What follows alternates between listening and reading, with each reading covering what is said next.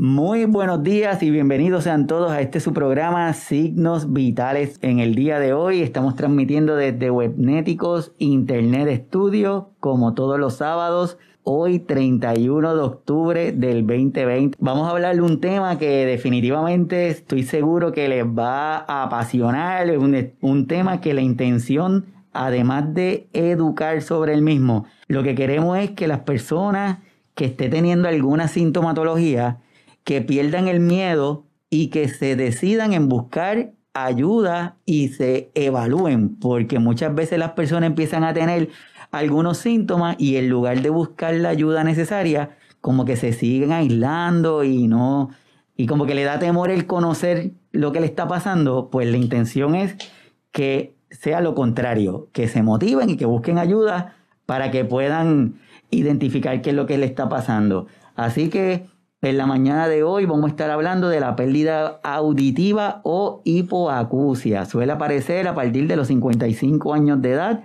debido al envejecimiento, al envejecimiento de nuestro sistema auditivo, pero puede ocurrir antes. La pérdida auditiva es una situación que es más común de lo que pensamos. Afecta el 8% de la población según la Organización Mundial de la Salud. Su incidencia es notable en las edades avanzadas. Por ejemplo, más del 40% de las personas mayores de 60 años tienen algún tipo de pérdida de audición, mientras que la cifra va en aumento mientras más años se tiene. Por ejemplo, a partir de los 80 años, prácticamente el 90% de las personas pueden presentar algún tipo de alteración auditiva. Así que hay algunos factores que lo pueden causar, estilos de vida, exposición de niveles de ruido, efectos de algunos medicamentos, alteraciones nutricionales, entre otros que los vamos a estar discutiendo en el día de hoy. Y para ello yo tengo el privilegio, el honor, el placer de estar aquí hoy con la doctora Zoraida Acevedo Solís. Así que se las voy a presentar. Ella es la doctora Zoraida Acevedo Solís. Bienvenida. Gracias, buenos días a todos. Muy bien, muy bien. Y de verdad para mí es un placer tener a, a Soria aquí con nosotros para tener algunos datos. Es doctora en audiología, graduada del AT Steel University de Arizona. Eso fue ahora en el 2020.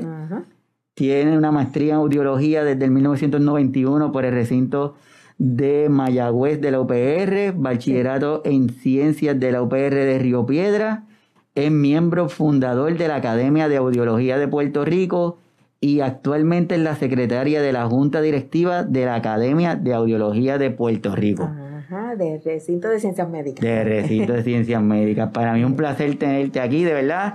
Bienvenidos sean todos aquí al programa de Signos Vitales. Hoy vamos a pasar este tiempo súper interesante y lo vamos a pasar muy bien porque yo estoy seguro que la información que nos trae Zoraida es de magazine. Así que ¿Estamos ready para empezar?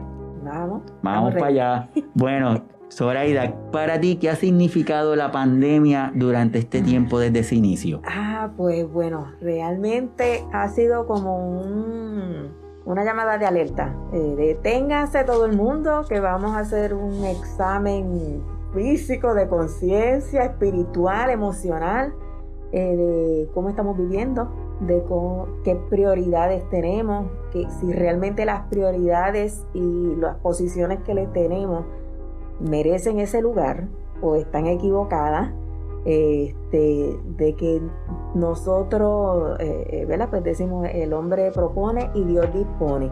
No tenemos el control, pensamos que vamos a hacer unas cosas y las cosas no son así.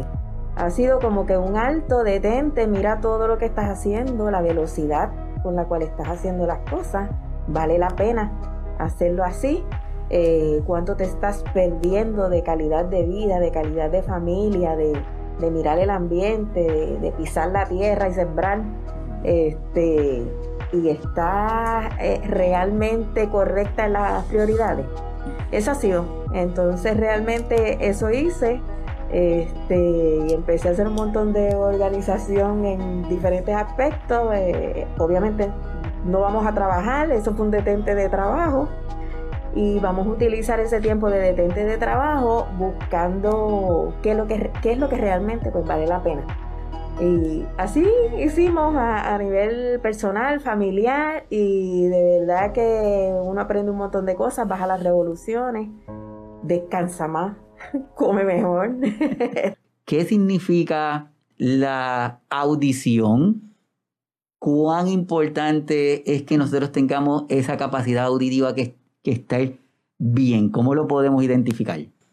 Pues bien, eh, primeramente la audición es uno de nuestros sentidos que lamentablemente no, no, lo estamos monitoreando, verificando ni evaluando frecuentemente, pues comparado pues con los ojos, por ejemplo, que todo el mundo se hace la prueba de la vista y tiene sus espejuelos y a diferencia con la audición, está como etiquetada o quizá con un estigma de que la pérdida auditiva es porque me estoy poniendo viejo nada más. Y no es así porque perdemos la vista y no es porque nos estamos poniendo viejo nada más. Este, y es importante tomar en consideración de que el aspecto de escuchar y oír y todo lo que sea, eh, que vamos a abundar un poquito más en ese aspecto, pero que estemos alerta en evaluarlo. Desde niño, primeramente, es importante que la audición esté bien, hacer unas evaluaciones audiológicas, porque el aspecto comunicológico es base. hablamos porque escuchamos. Si no escuchamos, no se va a hablar. Por eso el mal concepto de que él es sordomudo. Y el mudo no se utiliza porque realmente la persona sí tiene, la mayor parte de las veces, la capacidad para hablar no habla porque no escucha. Sí pueden haber algunas condiciones fisiológicas de una persona que tenga un problema y no pueda hablar, pero el hecho de que la persona sea sorda no quiere decir que es muda. Entonces, pues si vamos desde los las etapas tempranas, ¿verdad? Pues ahora, pues gracias a Dios, ya hace varios años, es obligatorio hacerle las pruebas de audición a los niños tan pronto nacen como protocolo de las evaluaciones médicas que hay que hacerle, pero es importante el monitorearlo y el continuar, porque puede tener la audición completamente normal, pero de momento tener alguna condición de salud o, alguna otra condición de salud que algún medicamento le pueda causar una pérdida auditiva. Y entonces empiezan los problemas de habla. Los problemas de habla casi siempre van de la mano con alguna dificultad auditiva, por eso es importante descartar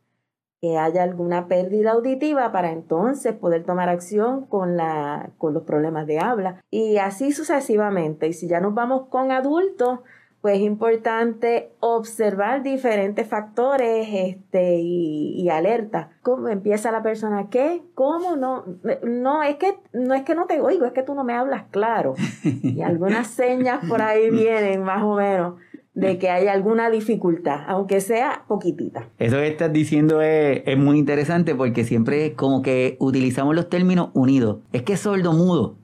Es que es sordo mudo. Y definitivamente hoy vamos a estar aclarando algunos términos para que cuando los estemos expresando lo hagamos de forma adecuada o cuando escuchemos que alguien lo está diciendo erróneamente, que le podamos educar y le decir, es que lo escuchamos en el programa de signos vitales con allá con la doctora Zoraida, que nos dijo como que le estábamos haciendo mal. Me gustaría que si puedes, nos diga esta gráfica en el sentido de que siempre nos dicen, es que está muy alto, ten cuidado, está en el ruido, uno va a conciertos, uno va a algunos lugares y cuando uno sale de esos sitios, uno siente como que no está escuchando bien o siente como un pitito en el oído. Entonces, ¿cómo podemos definir esa, esa onda, ese sonido? Este, ahí viendo eh, en la gráfica, tiene algunas imágenes de cuánto es el volumen.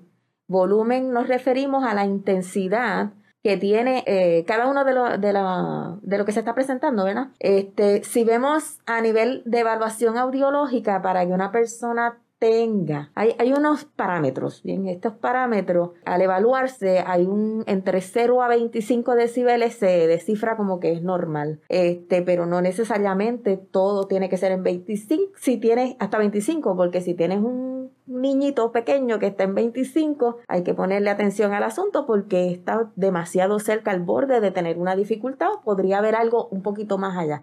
Que, que también hay una batería de pruebas, no solamente con eso es que se puede detectar, pero mirando como lo que estaba en la gráfica, pues por ejemplo los sonidos de música, de concierto, se va a un concierto y los, el volumen, la intensidad es pues, demasiado alta. Vamos a poner ahí expresa en, en colores rojos los que son más peligrosos, 140, 130, 120, eso es este, en decibeles, unos volúmenes demasiado fuertes que pueden causar daño. Eh, de hecho, las organizaciones de salud de OSHA, por ejemplo, para, para lo que es trabajo, establece unos parámetros este, de unas cantidades específicas de horas o tiempos según la intensidad para que ese empleado pueda eh, ejercer su trabajo adecuadamente eh, y no tenga una pérdida auditiva. Bien, por eso es bien importante cuando las personas trabajan en sitios de ruido, están expuestos a ruido mucho,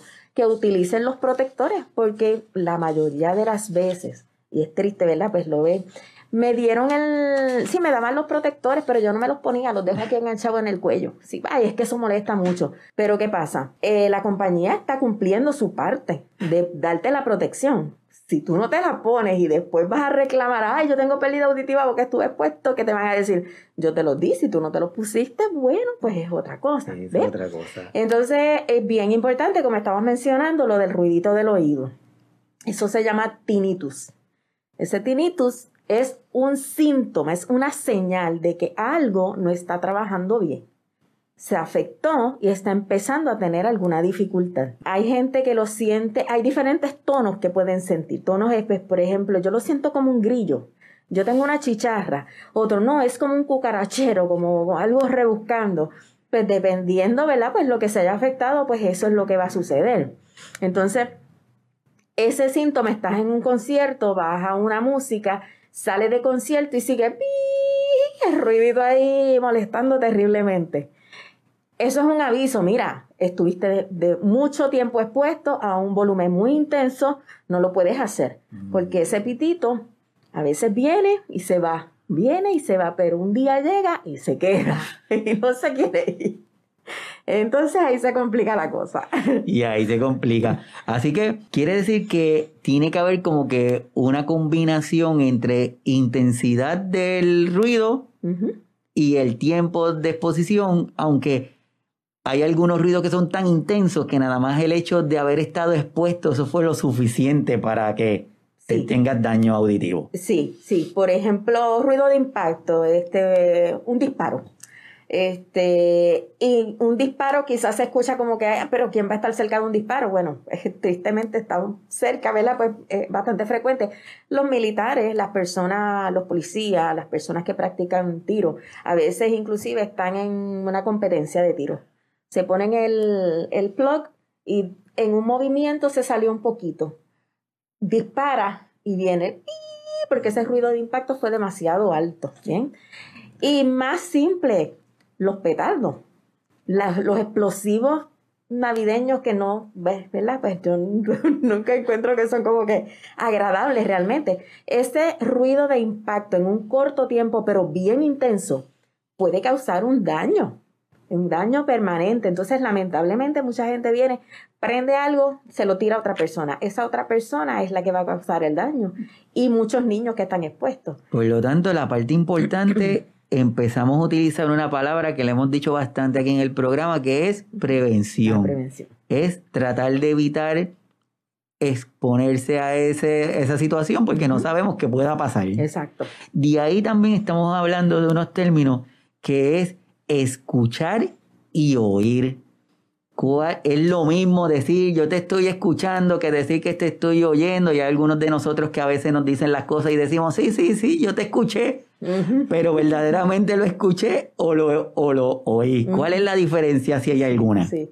Sí, eh, eh, oír es como más superficial. Es decir, yo percibí que ese sonido estaba ahí, pero no le estoy dando el significado que tiene. Ya cuando utilizamos el término escuchar, pues eh, nos vamos a buscar qué es lo que significa eso que me están hablando, lo que estoy escuchando y todo eso. Esa básica eh, básicamente, ¿verdad? Pues como que diferencia así en general. Sí, yo te oigo, ajá, y por eso es que mucha gente cuando muchas veces tienen dificultades auditivas que, que todavía no están detectadas o no han dado el paso para evaluarse, dicen yo, no es que este yo no, no, no estoy eh, oyendo, es que no estoy escuchando. Este, yo sé que tú me estás hablando, pero no te puedo entender. Entonces, eh, eh, ya eso es un síntoma de que puede haber alguna dificultad. ¿Puede haber alguien que esté escuchando sin prestar atención? Ah, sí.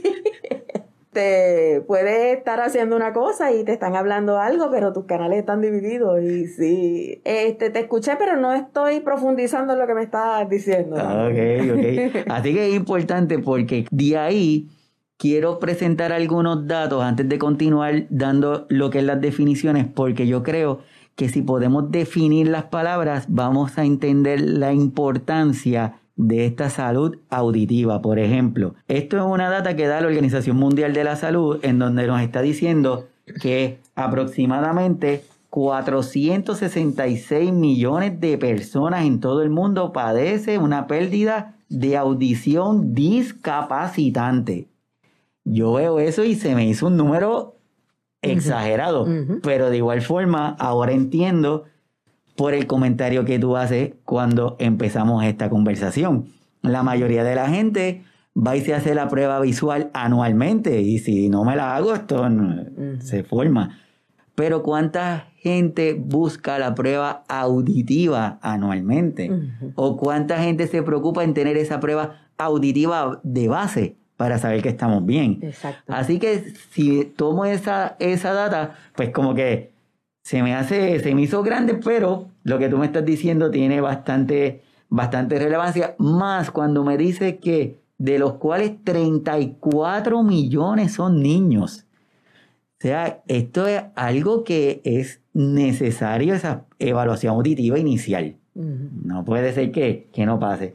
Se calcula que en el 2050 más de 900 millones de personas, uno de cada 10, sufrirá pérdidas de audición discapacitante. Ok, ya aquí en estos dos puntos han dicho discapacitante, sorry. ¿Qué es una pérdida de audición discapacitante? Bueno, eh, en ese sentido, pues es que tenga algún tipo de impacto en la forma en la cual la persona se va a desenvolver, tanto en el diario vivir como en educativo, como en su trabajo, todo. Básicamente, eh, inicialmente se ve en la casa, la persona, la persona que tiene la dificultad, como que no se da cuenta, no se quiere dar cuenta muchas veces, y el que está alrededor es el que dice, mira, te estoy llamando tres veces, ah, es que tú no me hablas claro, mira, el televisor está muy alto, eh, y entonces empieza a tener esas dificultades, ¿ves?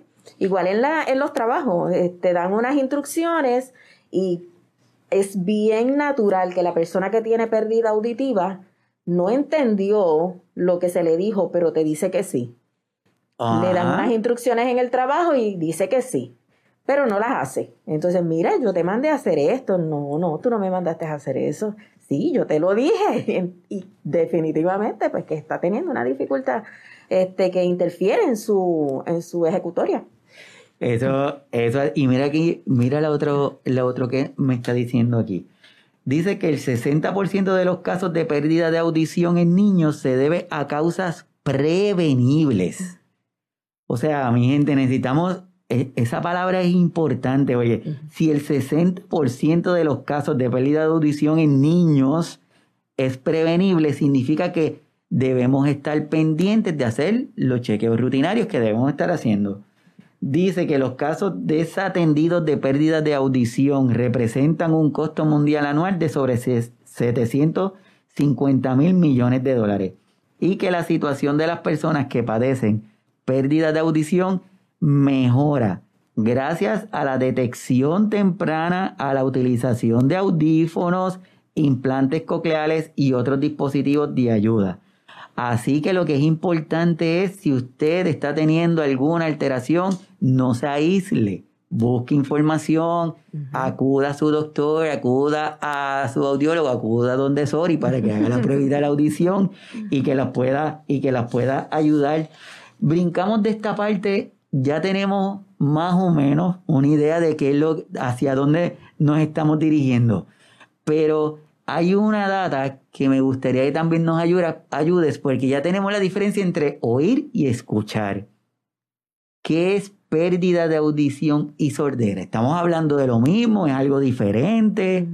Eh, antes de, pasar este tema, yo quería abundar un poquito más en la parte del porcentaje de los niños que tienen dificultades prevenibles. Este, una de las cosas de niños, en niños pequeños, eh, que causa dificultades auditivas, pérdidas auditivas, este, ¿verdad? Pues si nos vamos a clasificar a muchas veces conductivas, quiere decir que, el problema está en el camino entre la parte externa del oído para llegar hasta al, oído interno, ¿verdad? Este, los niños pequeños muchas veces tienen infecciones recurrentes, lo que se llama la otitis media y en muchísimos casos es debido a que la leche, cuando toman el biberón, se les va al oído medio. Que uno dice, ¿cómo es posible eso? Bueno, fisiológicamente, como pueden ver, esa zona que está roja, que parece un túnel, se llama el tubo de Eustaquio. Eso conecta la garganta con el oído medio. Cuando los niños están pequeños, la forma de, ese, de esa trompa es más horizontal. Por lo tanto, cuando el bebé se está tomando la leche, se acuesta, la garganta tiene una, e, e, esa zona está bastante accesible para que la leche que está tragando se vaya al oído medio y le cause entonces una infección. Eh, por eso es esa parte de prevenible puede estar ahí, por eso es importante, ¿verdad? Pues darle seguimiento, eh, eh, seguimiento, perdón, en eso.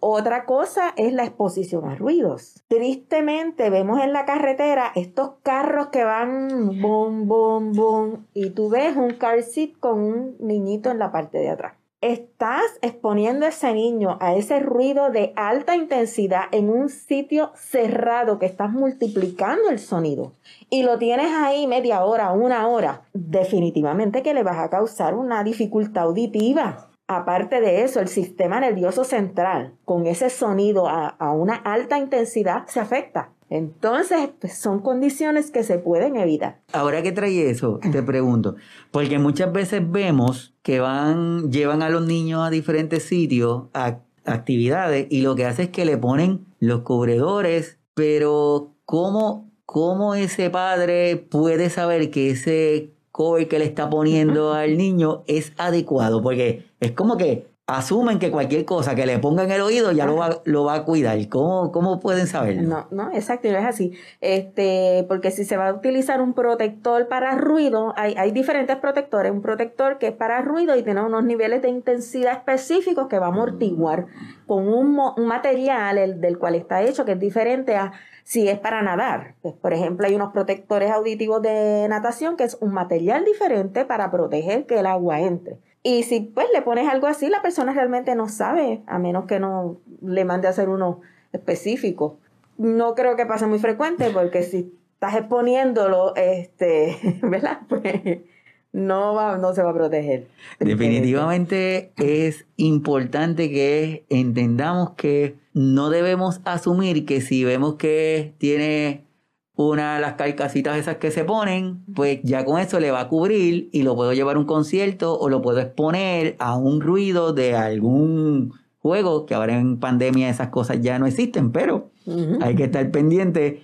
Así que antes de tomar o decidir comprar un equipo así, tenemos que evaluar si verdaderamente es el adecuado. Exacto, las especificaciones del, de lo que esté comprando. Y las especificaciones. Así que es muy importante lo que estamos diciendo porque esa diferencia que hay entre la pérdida de audición y la sordera está delimitada por lo que nos estabas comentando ahorita de esas gráficas de nivel de exposición de ruido, ¿verdad? Sí. Y en base a eso es que sale esa diferenciación? ¿Cómo es que se marca? Sí, este, la pérdida auditiva, eh, como definición, pues una pérdida auditiva eh, que en inglés entonces casi siempre es como hard of hearing, eh, hay una pérdida que va normalmente entre leve a, pues, básicamente severa.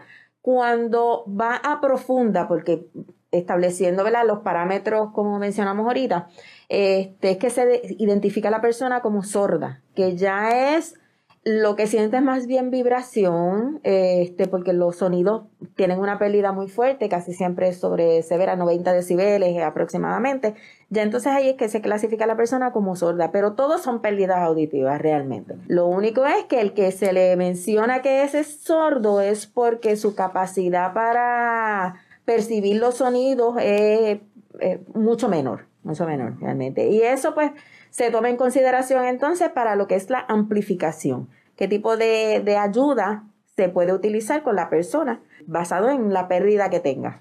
si alguna de las personas que nos están escuchando, que nos está viendo, luego van a escuchar el podcast, quizás se están preguntando, ¿es posible que yo tenga pérdida auditiva? ¿Qué necesito tener o qué yo necesito sentir para poder saber si tengo esta pérdida auditiva? Esa información que le estamos compartiendo es de la Organización Mundial de la Salud porque el mes de marzo es el mes de, de la audición. Entonces, ellos crearon unos brochures para la parte educativa y esta información la estamos sacando de ahí y la compartimos con cada uno de ustedes porque entendemos que es importante que nosotros también sepamos, ¿verdad? Sabemos que lo que es la audición, sabemos que es la pérdida auditiva, lo de sordera, pero ¿qué yo debo sentir para empezar a sospechar que debo tener una evaluación auditiva? Primeramente, si nunca se ha hecho una evaluación, sería conveniente que se la haga aunque no tenga ningún síntoma, como hablamos de los ojitos, ¿verdad? Que siempre nos estamos chequeando. Si señales, pues básicamente la persona tiene que pedir que le repitan. Eh, ¿Cómo? Perdón. Especialmente si está en ruido, con ruido de fondo, ambiente donde hay algo de ruido de fondo que es lo natural de todos los días, porque casi nunca estamos completamente en silencio. Si dice, es que yo te escucho, pero no te entiendo, es que tú no me hablas claro, definitivamente tiene que hacerse una prueba de audición. Eh, dificultad siguiendo conversaciones, entendiendo, algún zumbido o ruido en el oído. El, el tinnitus, como le dije, eh, mucha gente tiene este concepto del tinnitus, es una cosa terrible, eso no tiene cura y todo eso, pero el tinnitus es un síntoma, es una seña, mira, algo no está trabajando bien. Y aunque mucha gente le dice, pues mira, el tinnitus no tiene cura, hay que verlo de otro punto de vista. No podemos decir no tiene cura, sino hay unos medios para manejar el tinnitus. Si existen unos medios y no me voy a volver loco ni me voy a desesperar porque sí tengo que ver, hacerme la prueba de audición y ver qué alternativas yo puedo utilizar para mejorarlo. Pero cuando hay esas dificultades, muchas personas, este, y más, eh, yo sé que el, área que tú trabajas más con, con personas adultas, hay muchas personas que son mayores y están solos, entonces ponen el televisor alto, pero la persona no se está dando cuenta que pone el televisor alto. Mm. Cuando llega alguien a la casa, mira, tú tienes ese televisor demasiado alto. No, porque la persona está sola, no se está dando cuenta, ¿bien? Es que tú hablas muy alto. Si las personas que hablan alto normalmente es, una seña que algo no está trabajando bien en la audición.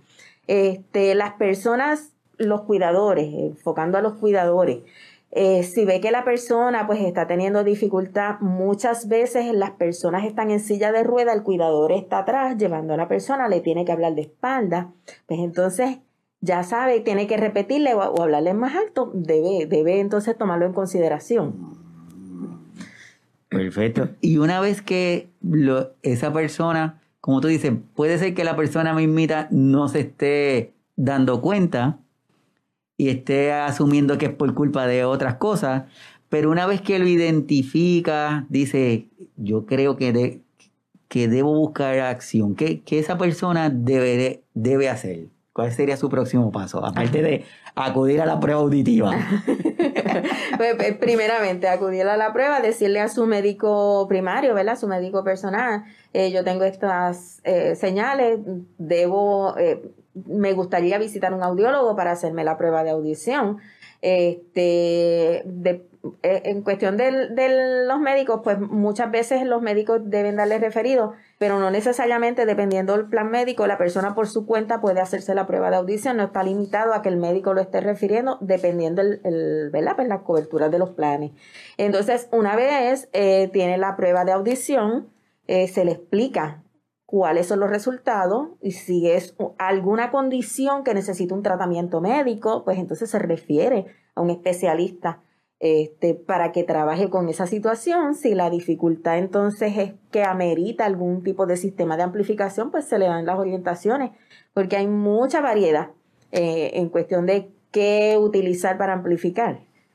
Así mismo es. De ahí le voy a compartir de nuevo esta gráfica que es también de lo de la Organización Mundial de la Salud.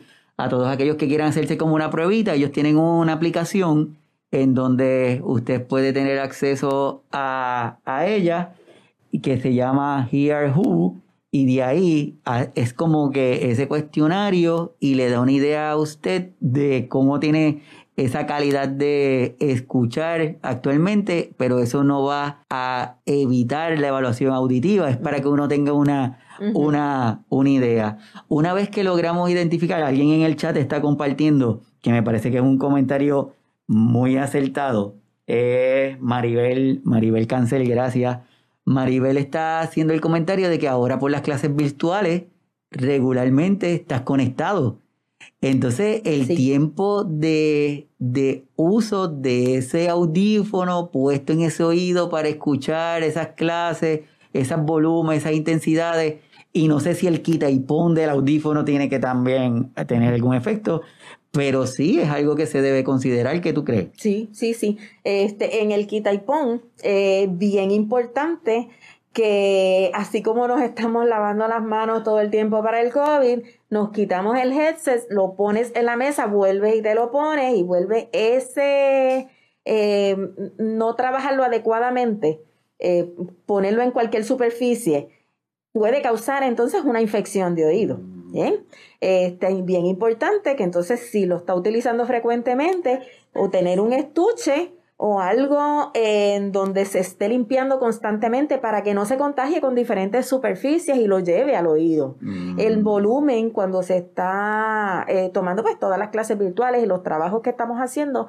importante no tenerlo a un volumen muy alto, porque entonces una intensidad muy alta puede causar un daño porque estás exponiendo muchas horas con alta intensidad, que es mm. importante que esté eh, un volumen que sea moderado para las personas, porque inclusive hasta dolor de cabeza le pasa a uno está muchas horas ahí tomando un taller y, termina este, con esta incomodidad. Termina uno y todo.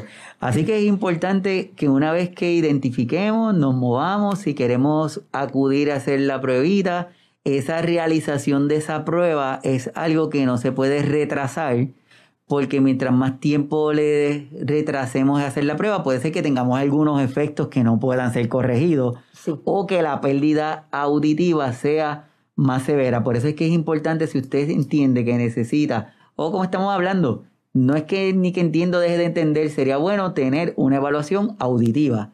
¿Y a partir de qué edad sería buena esa primera evaluación? Eh, bueno, como mencioné anteriormente, ahora eh, eh, ya hace varios años se hace a los bebés desde que nacen, al día, dos días de nacido, ya hay unos protocolos para hacer esa prueba. Después se recomienda eh, cuando van a preescolar, a menos que no tengan unas infecciones de oídos recurrentes, este, que requieren entonces una intervención anterior, pero para preescolar o cuando ingresan a la escuela es requisito que tengan una, una evaluación audiológica independientemente de que haya salido normal cuando nació, porque las cosas pueden cambiar y porque puede haber alguna otra eh, eh, condición que haya eh, afectado la audición. Y entonces, pues en los adultos también se recomienda también cuando se entra como a intermedia, cuando se va a entrar a la universidad, tengo entendido que recientemente estaban como pidiendo evaluaciones.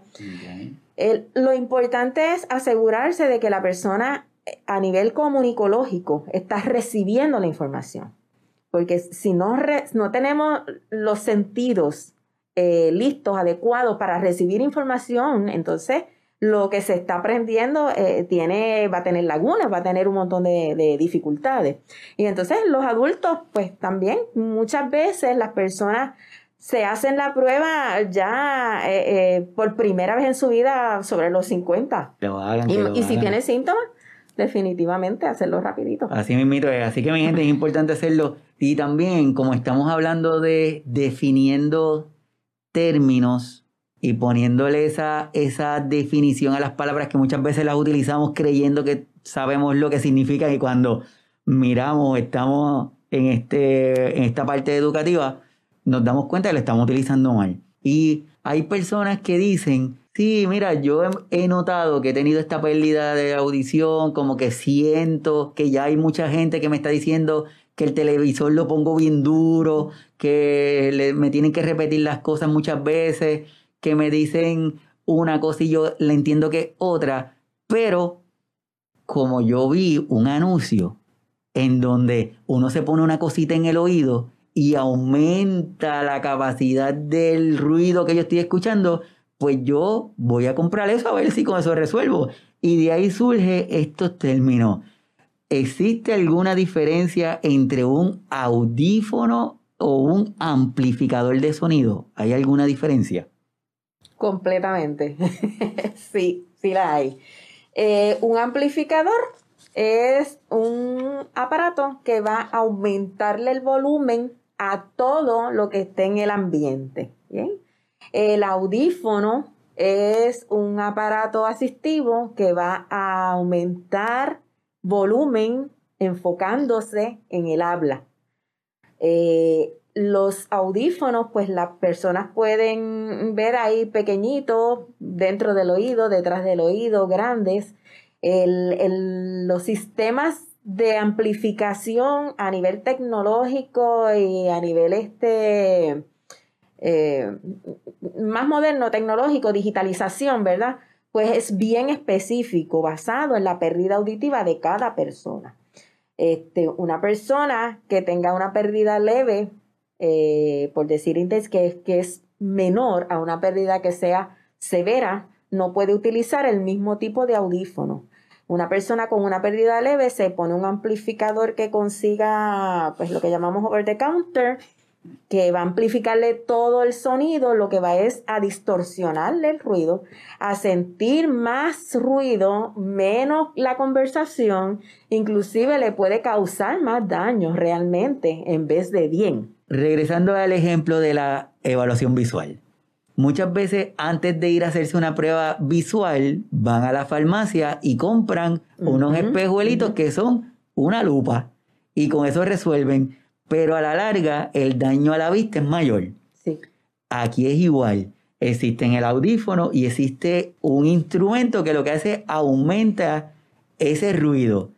Y me parece que lo que estás diciendo es importante que cada una de la gente que nos está viendo y nos está escuchando lo entienda porque si ampliamos el ruido, ¿cuán bien voy a escuchar? Si lo que estamos escuchando es aumentando el ruido, el ruido en un audífono, lo que hace es que según la necesidad que tiene usted como persona, de una evaluación que se hace en estos sitios, que hace Zoraida en esas cabinas, con una tecnología debidamente creada, establecen qué audífono es el que necesita la persona. O sea que ese audífono es personalizado. Sí. Y va a compensar esa necesidad auditiva, lo va a compensar ese instrumento. Así que sería buena idea que alguien se ponga un, un amplificador. Para nada. Es como, como estabas diciendo, es una prueba específica y no es solamente una prueba, es una batería de pruebas. Son varias pruebas para ver oído medio, para ver cuánto esa persona es, entiende de lo que se le habla, lo que estábamos hablando del oír y el escuchar, no solamente que escuchó el sonido, ahí lo oyó, y cuánto escucha, cuánto puede entender de lo que se le está hablando. Una, un término, utilizando un término, es la discriminación, la capacidad que tenga la persona para entender lo que se le está hablando, tanto en un sitio tranquilo como en un sitio con ruido. Entonces, si te compras un amplificador que lo mandas a buscar, este, ¿verdad? Pues por los lugares que venden por internet te, o alguno over the counter, te lo pones, estás amplificando, subiéndole solamente el volumen a todo, a todo el medio ambiente. Y lo que puedes causar más daño, entender menos, porque estás subiendo el ruido de, de fondo también. Y aparte de eso, se hace si el audífono que la persona, dependiendo la pérdida que tenga, son los modelos de audífonos que puede utilizar. Si es fuera dentro del oído, hay que tomar una medida de ese oído, hacer una impresión, como nos hacen con los dientes y todo eso, ¿verdad? Pues así, para que ese sea físicamente, sea específicamente para usted, específicamente en el derecho, específicamente en el izquierdo, ¿verdad? Pues que las formas son diferentes Eh, por eso es que entonces tampoco es adecuado de que, mire, el vecino se murió, aquí estaban estos audífonos, tómalo, póntelo. Porque no está hecho para usted ni para su pérdida, ni físicamente tampoco. Y el tiempo se nos está haciendo un poquito cortito, pero yo creo que era importante el haber hecho esta introducción de los temas, de estos términos para poder entrar un poquito a la realidad de nuestros adultos mayores, de esas personas que están en la casa, que muchos de ellos necesitan una ayuda de otra persona y tenemos unos cuidadores que están diciéndole muchas veces, es que te he dicho esto como 10 veces, pero si tiene una condición neurodegenerativa, le echamos la culpa a la condición. Pero a mí me ha pasado que muchas veces le pregunto si le han hecho una prueba auditiva y la contestación prácticamente es que no. Y es por eso que quisimos hacer este programa de hoy y verificar si hay alguna relación entre pérdida auditiva y condiciones neurodegenerativas. Y de ahí empezamos, hacemos la introducción a este artículo que nos dice que la pérdida auditiva y su conexión con la enfermedad del Alzheimer y la demencia. Lo que pasa es que no, han, no la han podido hacer como que categóricamente. Curiosamente, ahorita vamos a hablar de esa pérdida auditiva y Parkinson y hay un dato que es como que más fijo en Parkinson en Alzheimer, lo que dice en, esta, en este artículo de Llama Neurology, encontró que personas que tenían una audición normal comparadas con personas que tenían una pérdida auditiva leve, las que tenían la pérdida leve tuvieron un riesgo casi doble de desarrollar demencia. Y lo que estamos hablando es de una pérdida auditiva leve. Y de ahí las personas con una pérdida auditiva moderada tuvieron un riesgo triple y las personas con pérdida auditiva grave, el riesgo fue de cinco veces mayor de tener la condición de demencia.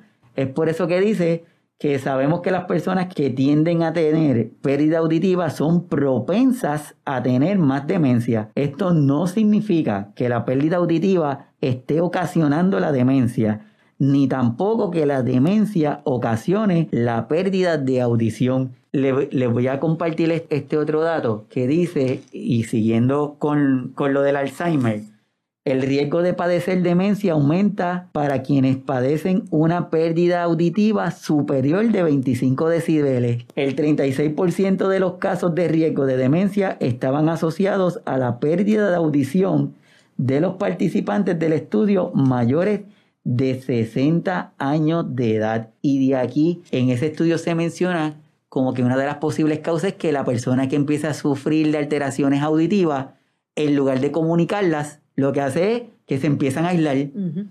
Hay mayor ausentismo, se alejan de, la, de los compañeros de trabajo, dejan de ir a las actividades de la familia, empiezan como que a buscar formas de disfrazar, se te quedan mirando más fijamente, pero es porque están tratando de leer lo que tú estás diciendo.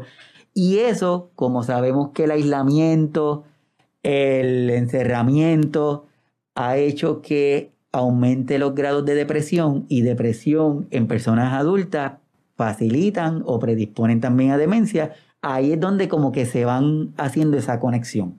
¿Qué tenemos que decirle? Sí, eh, eh, sí, completamente eh, conectado todo eso. Sí, definitivamente muchísimas veces sucede que la persona está dando unos comienzos de demencia o alguna condición este, neurológica, ¿verdad? Pues que deteriora. Y esa pérdida auditiva pasa desapercibida porque el cuidador o las personas que estén cerca ven que se queda así como que fijo, como si estuviera concentrado y entonces eh, dicen la persona ya se le están olvidando las cosas, ya no me está captando.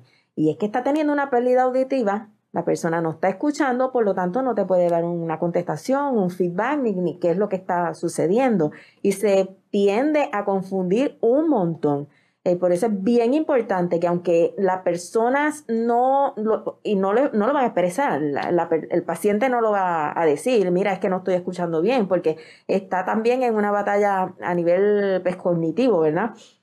Es importante que las personas que estén cuidando de, de todos los adultos, pues le hagan una prueba inicial, aunque no piensen que tengan alguna condición que la hagan porque va descartando. Entonces ya sabes, ok, no es una pérdida auditiva, vamos a trabajar con este, esta otra posible condición que pueda tener. Entonces una de las batallas que tenemos hoy en día es que con esta nueva vida de la boca tapada, pues entonces esto hace completamente eh, bien cuesta arriba y bien difícil la comunicación. Las personas con pérdidas auditivas leves, que no están amplificadas, lo que hacen es leer los labios. Como ahora estamos todos tapados, no se puede leer los labios y entonces es que están empezando, que es que yo no puedo ver, es que esto es terrible para mí. Yo he tenido pacientes que vienen, mira, yo estoy desesperado, yo no puedo, no puedo trabajar porque es que todo el mundo tiene la boca tapada. Entonces, esa es la batalla fuerte ahora en la situación. Así mismo, ya que trae ese punto, compartimos la información de el COVID, mascarilla y nuestros adultos mayores, lo que está diciendo Zoraida. Nuestros pacientes en tratamientos de voz y reeducación auditiva están sufriendo alteraciones colaterales al uso de las mascarillas para, para prevenir el COVID. Y ahí dice que diferentes estudios corroboran que las mascarillas actúan como filtro atenuando las altas frecuencias, desde los 2000 a los 7000 Hz, con un nivel de atenuación de unos 3 a 4 decibeles para una mascarilla quirúrgica y de hasta 12 decibeles para las mascarillas N95. Ahora, Zoraida, ahora dinos eso en arroz y habichuela que nosotros lo podamos entender. sí, bien importante porque dice, habla de las frecuencias entre 2000 a 7000. Primero tenemos que diferenciar lo que es eh, eh, volumen, eh, que es en intensidad, y lo que es la frecuencia, que es en el tono. porque dice de alta frecuencia. Alta frecuencia, normalmente la gente dice, ah, pues que está bien alto. No. Alta frecuencia significa que es un sonido más finito. Estos sonidos más agudos. Los sonidos agudos son los de alta frecuencia. Entonces la gente, ah, pero si es que eh, lo que afecta es de alta intensidad, 3, 4 decibeles, eso no es nada, no. Ese 3, 4, eso esos son números exponenciales, como se multiplica eso. No quiere decir que es un chispitito significativo para una persona que tenga una pérdida leve, moderada, eh, que esté en el borde de severa, porque sí hace una diferencia grande. Y 12 decibeles es un montón. O sea que, eh, que esa mascarilla, la N95, puede disminuir, es lo que, lo que está diciendo, disminuir hasta 12 decibeles. De la conversación, de lo que se esté hablando, pues entonces tienes un volumen menor de 12 decibeles. Si eso, 12 decibeles, con una mascarilla N95, ¿sería posible el mantener el distanciamiento físico para que esa persona entienda?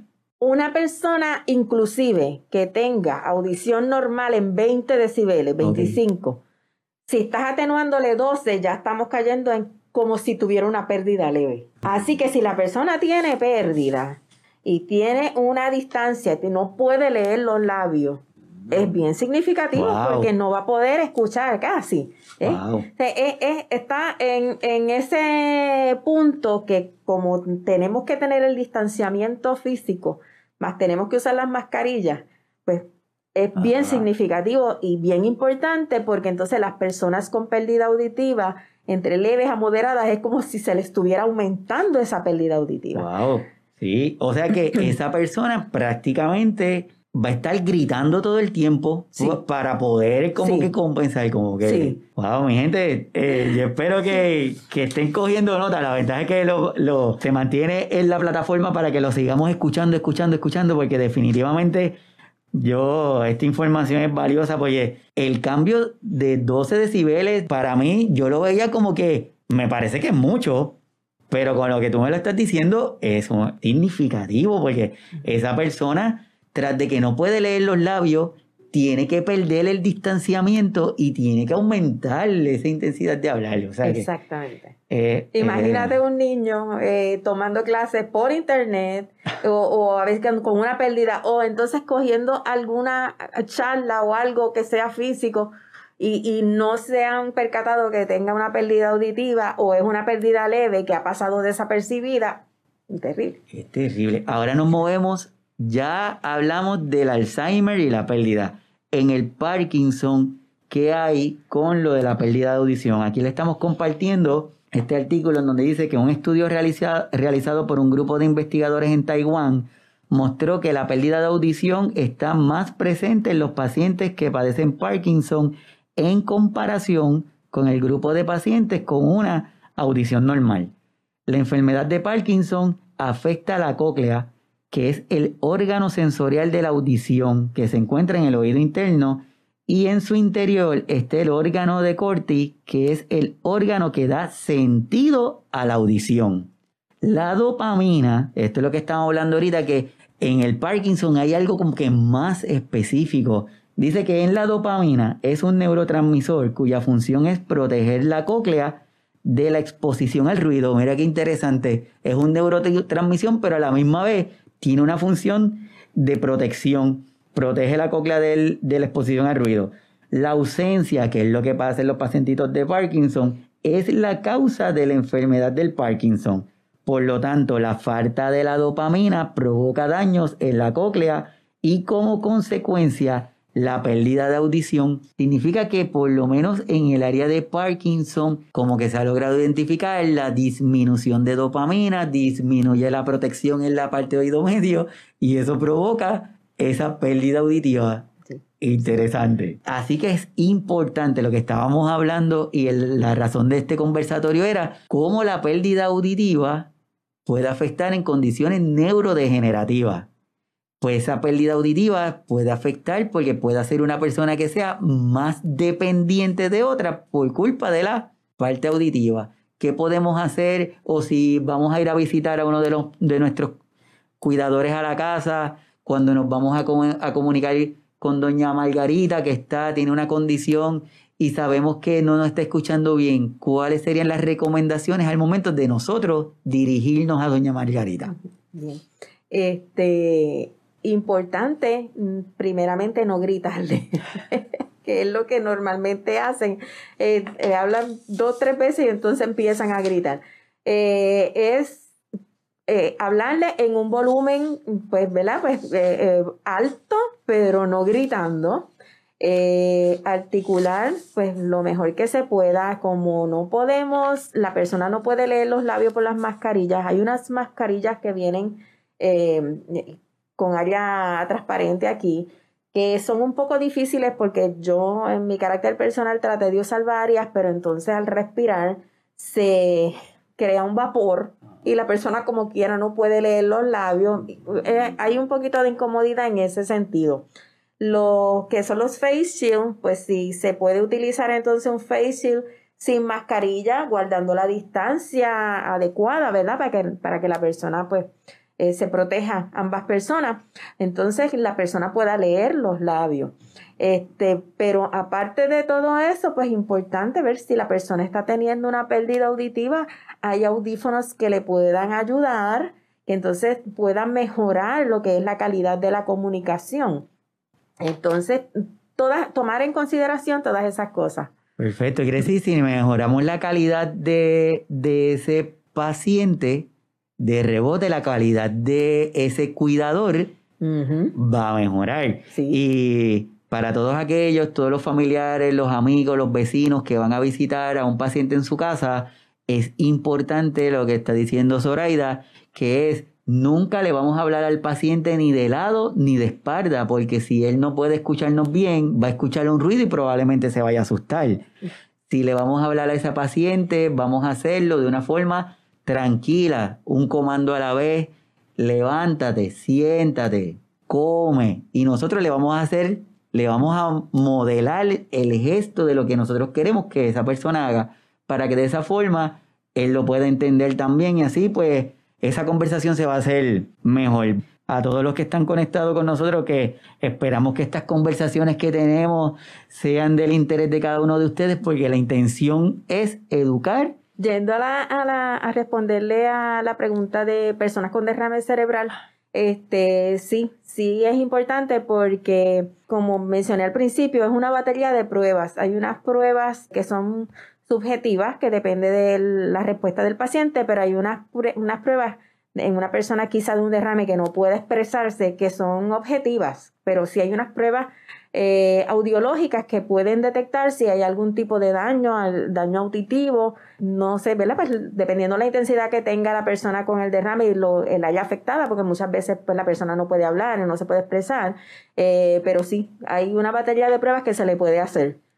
Y también Teresa este, preguntó sobre si la pérdida auditiva es recuperable. Eh, sí, eso depende de la pérdida auditiva. Si es una pérdida, lo que se llama la, pérdida tiene unas clasificaciones, si es conductiva, si es eh, de, nervio, que es eh, neural, sensorineural, eh, o si es mixta, que es mezclada con ambas. una pérdida conductiva es el oído interno está trabajando bien, el camino es el que está afectado, mm. sea el tímpano, una perforación, sea líquido en el oído, como mencionamos al principio de los bebés que la, se va la leche al oído medio y causa una otitis media. Eso puede causar una pérdida auditiva, pero una vez se corrige esa condición, se recupera la audición. O sea, una pérdida que sea conductiva puede recuperarse. O un tímpano roto y hay una cirugía y se recupera. Ya las pérdidas ya cuando es a nivel del nervio del oído, entonces es que eh, eh, eh, casi nunca pues, es recuperable existen, que lo mencionamos anteriormente, lo que son los implantes cocleares. Eso ya es para unas pérdidas más profundas, aunque recientemente y por nuevos estudios se está utilizando no solo con pérdidas totales profundas, eh, porque ya eso va a nivel de la cóclea, lo que hablamos primero del, caracol, es un, un, tipo de sistema que se, y es, es quirúrgico, es algo, es una cirugía, que se instala dentro de la cóclea y entonces se, pone también con un audífono, es un tipo de sistema que va a mejorar la persona que tenga la pérdida, ¿ves? Pero eh, todo depende de cada condición. Por eso es importante la evaluación, porque la evaluación se puede saber, este, esta persona pues necesita una cirugía, de, se refiere entonces al especialista, otólogo, oído, nariz y garganta, dependiendo lo que, la condición que sea, y entonces se puede eh, considerar es no, no asumir que no hay opción. Cada uno de nosotros debemos movernos para buscar y ahí vamos a descubrir que hay alternativas. Así que gracias a todos los que se han conectado y están conectados con nosotros. La intención es crear esta conversación y que cada uno de nosotros podamos eh, continuar desarrollando y tener mejor calidad auditiva y que nuestros cuidadores y nuestras cuidadoras puedan entender que a veces el paciente se necesita esa evaluación porque quizás no es que quiera ponerse difícil, es que verdaderamente no está entendiendo lo que le estamos diciendo. Entonces es importante tener esa parte de educación. Sí, se aísla, como estabas mencionando, se aísla mucho y entonces dice, están de mal humor, muchas veces están de mal humor y no sabes por qué.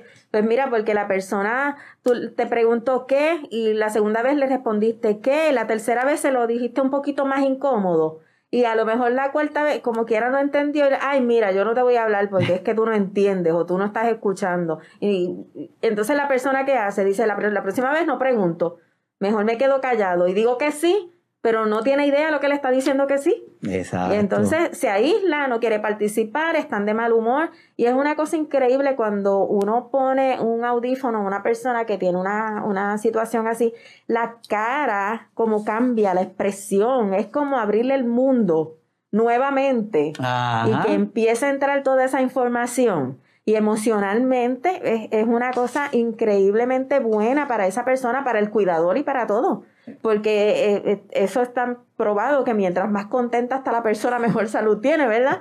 Pues eh, eso pasa, entonces la persona empieza a escuchar, es abrirle un mundo nuevo a cosas que hace años dejó de escuchar.